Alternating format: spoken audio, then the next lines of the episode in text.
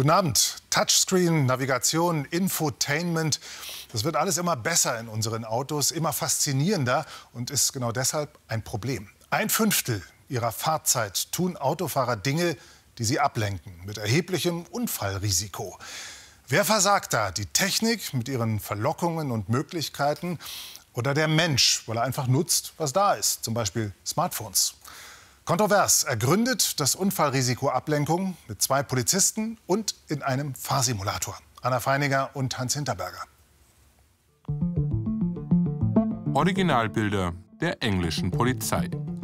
Ein Lkw-Fahrer und sein ständiger Blick aufs Handy. Dann die Kollision. Es gibt drei Verletzte. Kein Einzelfall. 2022 gab es in Bayern 987 Unfälle mit Verletzten oder Toten durch Ablenkung des Fahrers. Und das Problem wächst. Laut einer heute veröffentlichten Studie der Allianz gaben 2016 8% der Autofahrer an, während der Fahrt Textnachrichten zu schreiben. 2022 waren es bereits 16%. Laut Allianz dürfte dieses Problem noch viel größer werden. Und das merkt fast jeder im Straßenverkehr. Und ich denke mir manchmal, wenn vor mir einer schlingert oder halt einmal ein bisschen so verreist, ich denke mir, der war schon wieder am Handy. Ich muss ehrlich gestehen, äh, ich habe auch ein Handy, aber mit Freisprechanlage, aber man ist immer aber trotzdem abgelenkt. Man gewöhnt sich dran, bis es knallt. Wie gefährlich das tatsächlich ist oder werden kann, erforscht Andreas Riener mit seinem Team an der Technischen Hochschule Ingolstadt mit diesem Simulator. Eine Autofahrerin erklärt sich bereit, das Experiment zu machen, eine simulierte Überlandfahrt. Die Herausforderung? Ihr werden Textnachrichten geschickt, die sie lesen und beantworten soll, während sie möglichst sicher Auto fährt. Andreas Riener beobachtet ihr Verhalten und sieht, wie stark die Fahrerin durch das Handy abgelenkt wird. Diese Strecke, die man da zurücklegt, fährt man halt im Blindflug, weil man, wenn man den Blick abwendet, natürlich nicht sieht, was auf der Straße vorgeht. Und das sieht man eben hier auch sehr deutlich, wenn man äh, eine leichte Kurvenfahrt zum Beispiel hat. Diese Kurve nimmt man nicht wahr, dann schlenkert man halt auf die Gegenfahrbahn. Immer wieder schaut sie aufs Smartphone und verzieht dabei ungewollt das Lenkrad, kommt sogar von der Straße ab. Ich habe mal gedacht, ich habe ein gutes Gefühl, auf der Straße zu fahren, aber ich habe oft gemerkt, dass ich das gar nicht so einschätzen kann. Auch wenn ich mal so seitlich geguckt habe, habe ich trotzdem verzogen und bin rausgefahren auf dem Seitenstreifen oder in Gegenverkehr. Und das passiert in der Realität immer häufiger, so das Fazit der Allianz-Studie. Was ich schon sehr auffällig fand, ist, wie sehr heutzutage getextet wird. Also Texten ist das neue Telefonieren. Wir sehen, dass viele Autofahrer, also 24 Prozent, ähm, sagen, dass sie während dem Autofahren Textnachrichten schreiben. Bei den jungen Fahrern sind es sogar 40 Prozent. Wer am Steuer Nachrichten schreibt, hat ein mehr als 50 Prozent erhöhtes Unfallrisiko. Ablenkung am Steuer. Sie sollen das überwachen. Unterwegs mit Thomas Unterlinner und Johanna Heil von der Rosenheimer Polizei. Heute wollen sie während ihrer Verkehrskontrolle abgelenkte Autofahrer ins Visier nehmen. Und kaum steht Polizeihauptmeister Unterlinner an der Straße, Schon ist es soweit. An ihrem Gesichtsausdruck habe ich schon erkannt, sie fühlen sich sehr ertappt. Ganz eindeutig hatte der Fahrer sein Smartphone in der Hand. Ihm blüht jetzt ein Bußgeld von 128 Euro und ein Punkt in Flensburg. Er hat jetzt auch gerade gesagt, ja, Chefin ruft an, Stress, das spielt alles mit rein. Doch immer jedes Handy mit bloßem Auge zu erkennen, ist nicht einfach für die Polizisten. Man muss sich ziemlich konzentrieren, ähm, dass man was erkennt und vor allem, dass man es auch rechtzeitig erkennt. Ja. Andere Methoden haben wir nicht. Nein. Wisst ihr nichts? Theoretisch würde es die geben. Rheinland-Pfalz testet seit vergangenem Jahr einen Handyblitzer. In den Niederlanden gibt es den Blitzer schon. Er filmt von oben ins Auto. Datenschützer haben allerdings Bedenken. Das bayerische Innenministerium teilt auf Nachfrage mit, es wartet die Erfahrungen aus Rheinland-Pfalz ab. Nicht nur Smartphones lenken den Fahrer ab, auch fest verbaute Bildschirme mit zu vielen Funktionen sind ein Problem. Das ist eigentlich auch relativ klar, weil der Bordcomputer erfordert einmal die visuelle Aufmerksamkeit, das heißt, die Augen sind von der Straße weg. Zum anderen kommt dazu, dass man auch haptisch damit beschäftigt ist und dann natürlich auch kognitiv, weil man sich halt auch gedanklich damit beschäftigt. 2016 hatten nur 30 Prozent der Fahrzeuge einen solchen Bordcomputer. 2022 waren es schon 50 Prozent. Ein Umstand, der Bayerns Polizei vor Herausforderungen stellt. Denn eindeutig verboten ist nur das Handy in der Hand, der Bordcomputer aber nicht. Das ist ein fest verbautes Teil in der Mittelkonsole im Fahrzeug. Zum Beispiel ein Radio oder ein fest eingebautes Navi. Das darf ich natürlich bedienen. Das Gesetz fordert, dass die Ablenkung des Fahrers auf einen kurzen Blick beschränkt sein soll. Aber was genau heißt kurz? Da geht es um die Beweisbarkeit.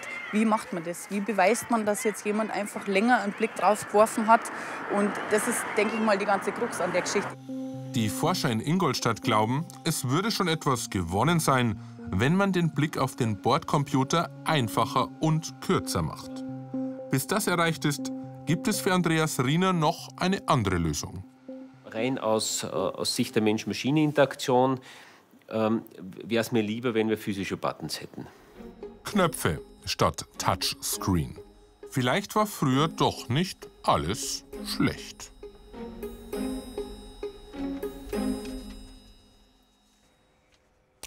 Und zugeschaltet aus dem Forschungs- und Innovationszentrum von BMW im Münchner Norden ist jetzt Jörn Freier.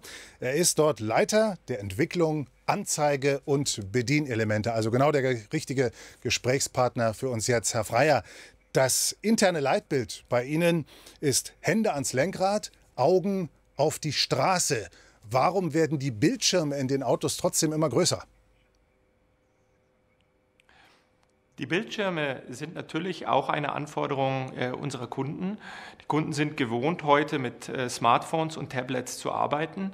Und äh, größere Bildschirme haben auch den Vorteil, dass wir Schriften groß darstellen können und Touchflächen groß ausprägen können. Trotzdem ist für uns neben dem Bildschirm auch immer eine Modalität wie ein direkt äh, zu bedienender Schalter und auch die Sprache als Bedienung sehr wichtig. Jetzt haben wir aber gesehen in dem Beitrag, wie Leute abgelenkt werden von den immer größer werdenden Bildschirmen. Welche Verantwortung sehen Sie da bei sich, um die Fahrsicherheit zu erhöhen?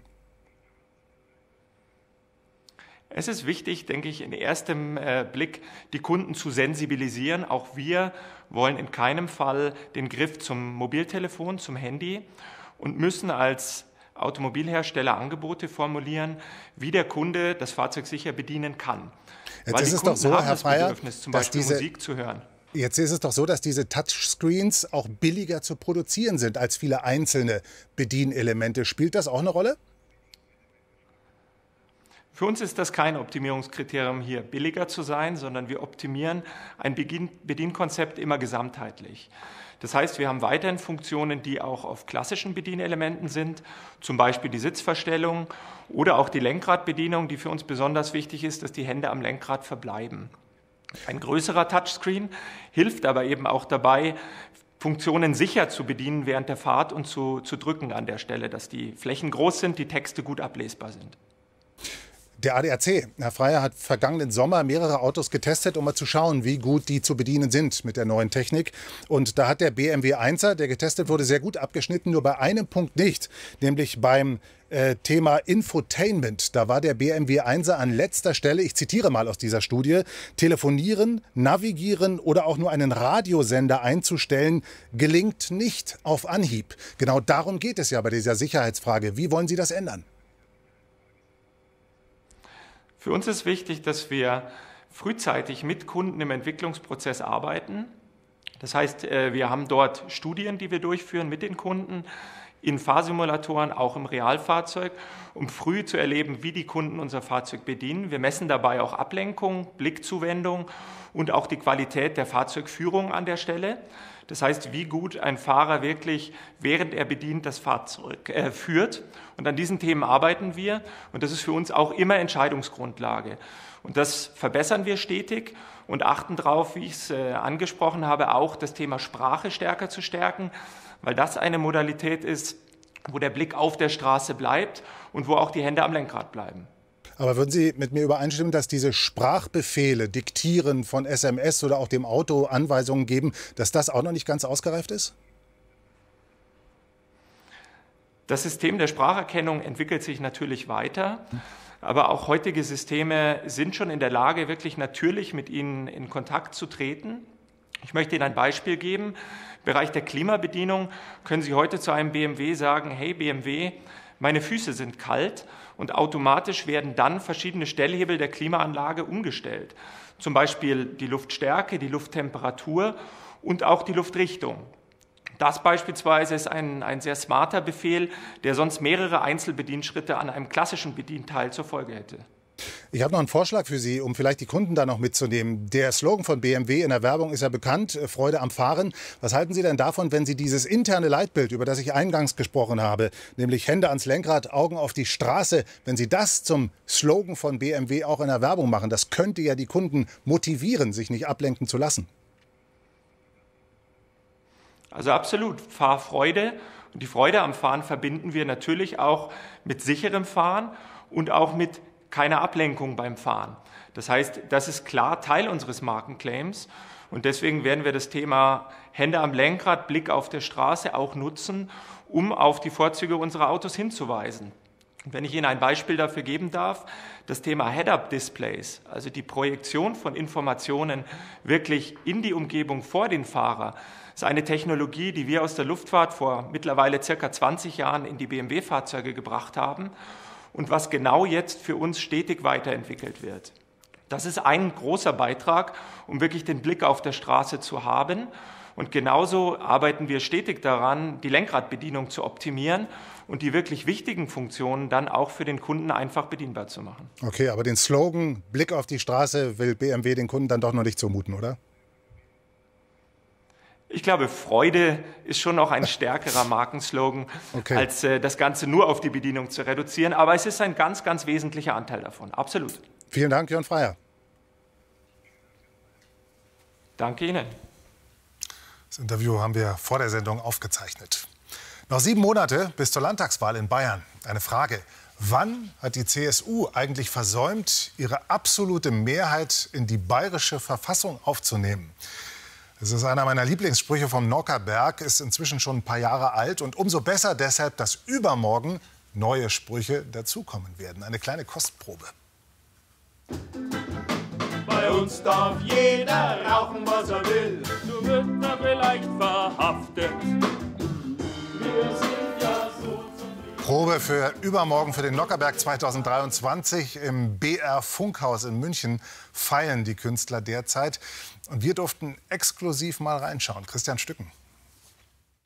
Egal was ich seit Monaten so tue, ich halte viel, viel mehr, viel mehr aus als wie du. Robert Habeck und Christian Lindner im Schlagabtausch bei den Proben zum Singspiel auf dem Nockerberg. Kontrovers darf schon mal reinschauen. Das Stück wird von Stefan Beetz und Richard Oehmann auf die Bühne gebracht. Es ist das erste Singspiel nach Ausbruch der Corona-Pandemie. Alle haben sich gefreut. Das war jetzt auch schon bei den ganzen Anfragen, wenn man das Kostüm und Bühnenbild und selbst Baubühne und äh, wenn man die alle fragt. Äh, und alle, ui ja, alle freuen sich. Wie auch zum Beispiel beim Singspiel 2016, dessen Handlung sich in Horst Seehofers Gehirn abspielte. Drum weiß, weiß, weiß, in den Güter von Markus Söder. Diesmal haben sich die Singspielmacher eine besonders ausweglose Situation einfallen lassen. Wir sind dieses Mal auf einer einsamen Insel, äh, wo diverse Politiker angeschwemmt werden. Natürlich ist auch Ministerpräsident Markus Söder dabei und sein Team Bayern. Keiner auf dem Atoll sagt Atoll, Markus. Du, Markus. Ja. Vorhin im Meer bei der Notlandung, wie wir da auf dem Flugzeug standen sind und um uns herum rings die Haie. Hast du mich da geschubst? Ja, natürlich. Was hätte ich ihm tun sollen? Mich nicht schubsen! Auch Antonia von Romatowski hat wieder eine Rolle im Singspiel. Seit fast einem Jahrzehnt gehört sie zur Stammbesetzung, bisher als Angela Merkel. Als ich zur ersten Probe in den BR kam, habe ich meine ganze Mannschaft wiedergesehen und wir haben uns alle begrüßt und umarmt, ohne Maske und gesagt, wir sind wirklich hier. Seid ihr es wirklich? Wir sind da. Also riesige Freude. Als Angela Merkel lag sie im ewigen Widerstreit mit Horst Seehofer. Mir immer nur Wege. Ich frage mich oft, wie meine Karriere ohne dich verlaufen wäre. Ich muss sagen, ich genieße das sehr, Angela Merkel jetzt aus der Ferne zu beobachten. Ich habe mitbekommen, dass sie sehr viele Hörbücher hört, dass sie am Strand spazieren geht, dass sie sich aber auch mal in ein True Crime Podcast Format äh, reingewagt hat. Und ja, sie macht nur noch Wohlfühltermine. Ja, steht ihr ja auch zu. In welcher Rolle Antonia von Romatowski diesmal dabei ist, das lässt sie offen. Letztes Jahr hätte ich Annalena Baerbock gespielt. Mal schauen, wer es dieses Jahr ist. Auch Maxi Schaffroth freut sich auf den Nockerberg. Seine letzte Fastenpredigt liegt zwei Jahre zurück, damals ohne Publikum. Nur Politiker und ausgewählte Gäste waren über Bildschirme zugeschaltet. Zieh's runter. Ja, jetzt, da ist er ja. Mensch, das freut mich ja. Das freut mich ja. Ein Tusch für Professor Michael Piazzolo. Es gab auch viele Auftritte, wo man dann vor einem halben Saal gespielt hat. Und das ist natürlich einfach bedrückend und schade. Und äh, das, ich freue mich wahnsinnig, dass diese Zeiten rum sind. Und die Politiker wieder direkt vor ihm sitzen und dabei gute Miene zum bösen Spiel machen müssen, wenn sie vor aller Augen erbleckt werden. Jetzt schaue ich irgendwie dann äh, irgendwelche Politikmagazine und sehe die immer so, was sie so machen und dann sitzen sie da und dann wird das auf einmal sehr nah. Und da habe ich gedacht, bei meiner ersten Rede, das könnte mich bremsen, aber es beschleunigt mich in einem ganz positiven Sinne. Es ist seine dritte Fastenpredigt. Wer braucht schon Theater, wenn er jeden Tag den Markus im Fernsehen sieht? Eine fast einzigartige Gelegenheit, Politikern die Leviten zu lesen. Die Vereinbarung ist, da geht jemand auf Bühne, die Mächtigen sitzen da vorne und wir schauen zu, wie der die abwatscht. Und das finde ich ein, eine Essenz von Demokratie, auch wenn das mit viel Bier und, und, und leicht daherkommt, aber ich finde, da steckt was drin, was ich zurzeit äh, sehr, sehr wichtig finde. Zurück zu den Proben zum Singspiel. Eine der Herausforderungen der Regisseure ist es, dass die Rolle des Ministerpräsidenten neu besetzt werden muss. Das macht jetzt Thomas Unger. Mein Platz ist in Bayern. Und deswegen gehen wir den bayerischen Weg. Und wenn es bis Berlin ist? Psst. Ja, weil Bayern ist nämlich nicht im Ampelnorden, wo man gar nichts mehr darf, sondern im freien Süden. Drei, vier. Bei uns darf jeder trinken, was er will. Bei uns darf jeder. Bei uns darf jeder rauchen, was er will. Du wirst da vielleicht verhaftet. Und ein Bayer aus Franken steht wieder ganz besonders im Fokus. Ich glaube, der Herr Söder, ja, kriegt auch was ab. Habe ich so ein gewisses Bauchgefühl. Im Herbst holt der Dr. Markus Söder mit der CSU die absolute Mehrheit. Und dann heißt es für die Freien Wähler nicht mehr Dienstwagen, sondern Mitfahrbankerl. Check ein, Markus. Wer ist denn er? Die Vorfreude ist groß. Das erste Singspiel seit vier Jahren.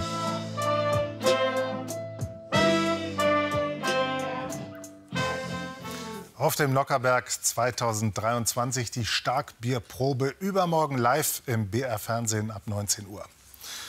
Knochenbrüche, Herzinfarkte, das ist der Alltag dieser beiden hier. Eine Unfallchirurgin und ein Notarzt. Beide arbeiten im äußersten Süden Bayerns in einer bekannten Klinik, die spezialisiert ist auf Schwerstverletzte. Und in den Faschingsferien hatten beide gerade sehr viel zu tun. Ein Tag mit den Lebensrettern von Monau. Die Kontrovers-Story von Erik Häusler und Robin Köhler. Sie sind die Lebensretter der BG Unfallklinik Monau, spezialisiert auf die Versorgung schwerstverletzter Patienten. Wir begleiten Notarzt Raphael Bender einen Tag lang in der Luft bei seinen Einsätzen, bis hinauf in die Alpen. Geht ins Klassik-Skigebiet nach Garmisch. Ein Kollisionsunfall zweier Skifahrer mit einer Rückenverletzung. Und wir sind an der Seite von Unfallchirurgin Julia Greipel in der Notaufnahme, wenn Menschen mit Knochenbrüchen und Schlaganfällen schnellstmöglich Hilfe brauchen. Aschermittwoch, 7 Uhr morgens, Hangar der Unfallklinik. Kurz nach Sonnenaufgang beginnt der Einsatztag für die Helikoptercrew. Hi, morgen Basti, das ist der Raphael Christoph Monau. Wir sind einsatzklar, Status 2. Ab jetzt kann jede Minute ein Einsatz reinkommen.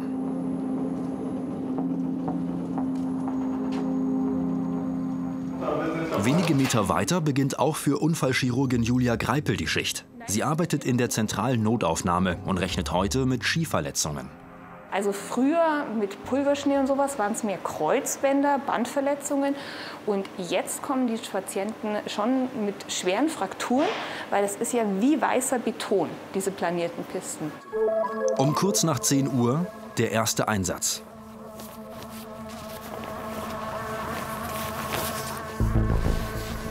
Raphael Bender ist seit knapp 20 Jahren als Notarzt unterwegs. Seit 15 Jahren in der Luftrettung.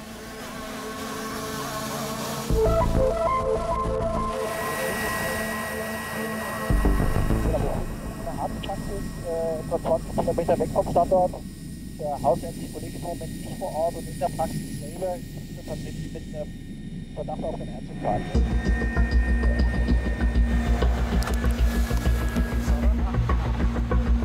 Die erste Untersuchung bestätigt den Verdacht. Es ist ein Herzinfarkt. Der 82-Jährige muss schnellstmöglich in die Klinik. Wie geht's denn jetzt im Moment? Ja, es geht, man damit bin ich halt, aber. Ja, das liegt ein bisschen an meinen Medikamenten, Nein, ja? Die 200 Meter bis zum Landeplatz des Helikopters geht es mit dem Rettungswagen.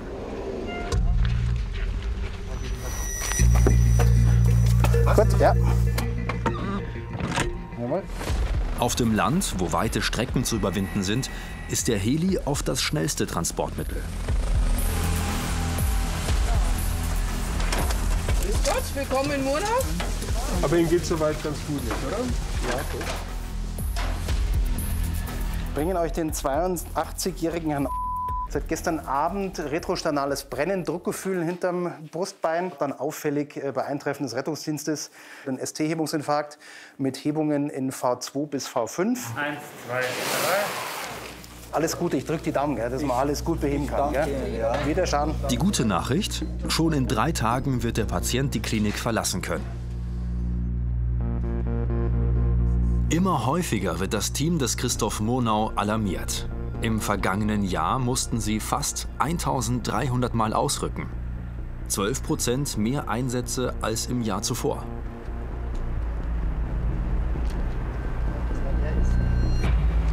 Das heißt, wir werden auch zu mehr Einsätzen alarmiert mit geringerer Schwere. Ähm, hat ganz viele unterschiedliche Gründe. Ähm, sicher auch den Grund, dass ähm, der ambulante Sektor nicht mehr flächendeckend und ähm, 24-7 ähm, überall erreichbar ist. Auch der nächste Fall in der Notaufnahme ist sehr ernst. Das ist jetzt ein Fall, der ist gemeldet, dass ein 16-jähriges Mädchen einen Schlaganfall hat. Ist untypisch. Darum schauen jetzt mehrere Fachdisziplinen sich das Kind erstmal an oder die 16-Jährige und dann werden wir entscheiden, was äh, das Problem ist. Eine Röntgenaufnahme soll Klarheit bringen. Perfekt. Eins, zwei, drei. Magst du eine warme Decke holen? Die ist da rechts. Was sie noch nicht weiß, gleich kommt der nächste akute Fall zu Julia Greipel. Kollisionsunfall. Denn draußen wird die Luftrettung erneut alarmiert. Weißt du schon mehr? Geht ins Klassik-Skigebiet nach Garmisch. Ein Kollisionsunfall zweier Skifahrer mit einer Rückenverletzung.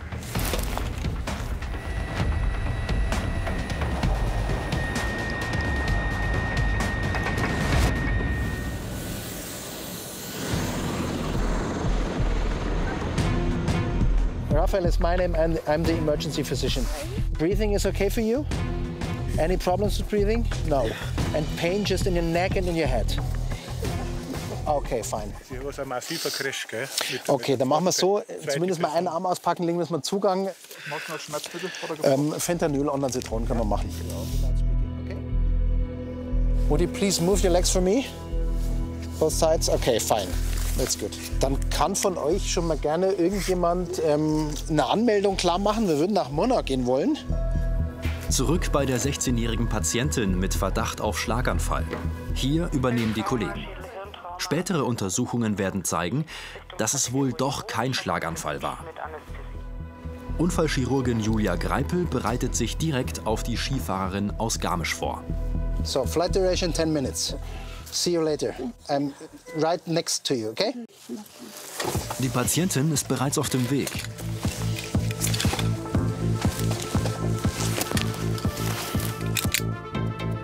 Der Christoph Monau gestartet, äh, Kreuzwankel mit Patienten an Bord für Monau. Anmeldung wie besprochen, Landung Monau 060.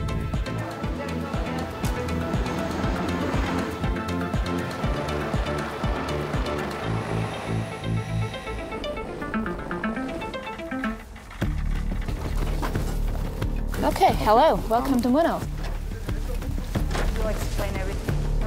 Gut, wir bringen euch die 36-jährige Sie spricht Englisch. Sie war behelmte Skifahrerin im Garmisch Classic Skigebiet.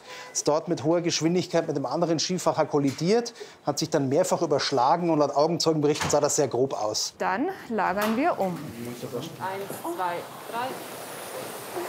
Do you feel pain here? Down here? So, pain here? No pain? The other side? Kein ABC-Problem, ein unauffälliges IFAS. Wir machen noch das Labor und dann fahren wir ins Polytrauma-CT. Auf den ersten Blick scheint alles unauffällig zu sein. Aber schwere innere Verletzungen kann auch erst die Computertomographie zum Vorschein bringen.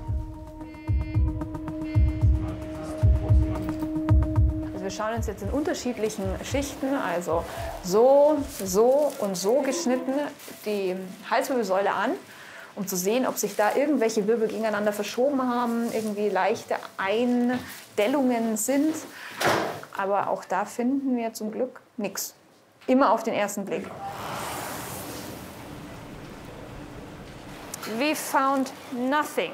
No fractures, no problems at all. Aufatmen für die Patientin. Unsere Skifahrerin hatte richtig Glück. Es war ihr dritter Skitag in ihrer Skikarriere. Sie meinte, sie sei jetzt auch beendet. Sie hat wahrscheinlich nur eine Prellung am Ellenbogen und eine leichte Gehirnerschütterung. Die Patientin wird noch eine Nacht zur Beobachtung in Monau bleiben. Für Unfallchirurgin Julia Greipel endet damit der heutige Arbeitstag. Er war ehrlicherweise ganz klassisch. Es gibt die Zeiten, wo es total ruhig ist und die waren heute der überwiegende Anteil des Tages. Und danach kommen die Schockräume Schlag auf Schlag. Man kann es vorher nicht planen. Das ist Unfallchirurgie. Es ist ein absolutes Notfallgeschäft. Raphael Bender und sein Team bringen noch eine Patientin von Weilheim nach München. Dann haben auch sie Feierabend. Wir haben allen Patienten helfen können. Von daher muss man zufrieden sein. Und wir sind gesund wieder heimgekommen. Das ist die Hauptsache.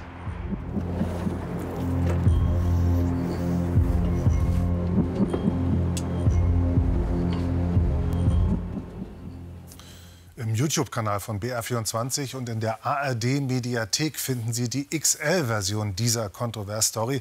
Denn es gibt noch mehr zu erzählen über die Lebensretter von Monau. Hier jetzt die BR24 Nachrichten. Ihnen vielen Dank fürs Interesse und einen schönen Abend.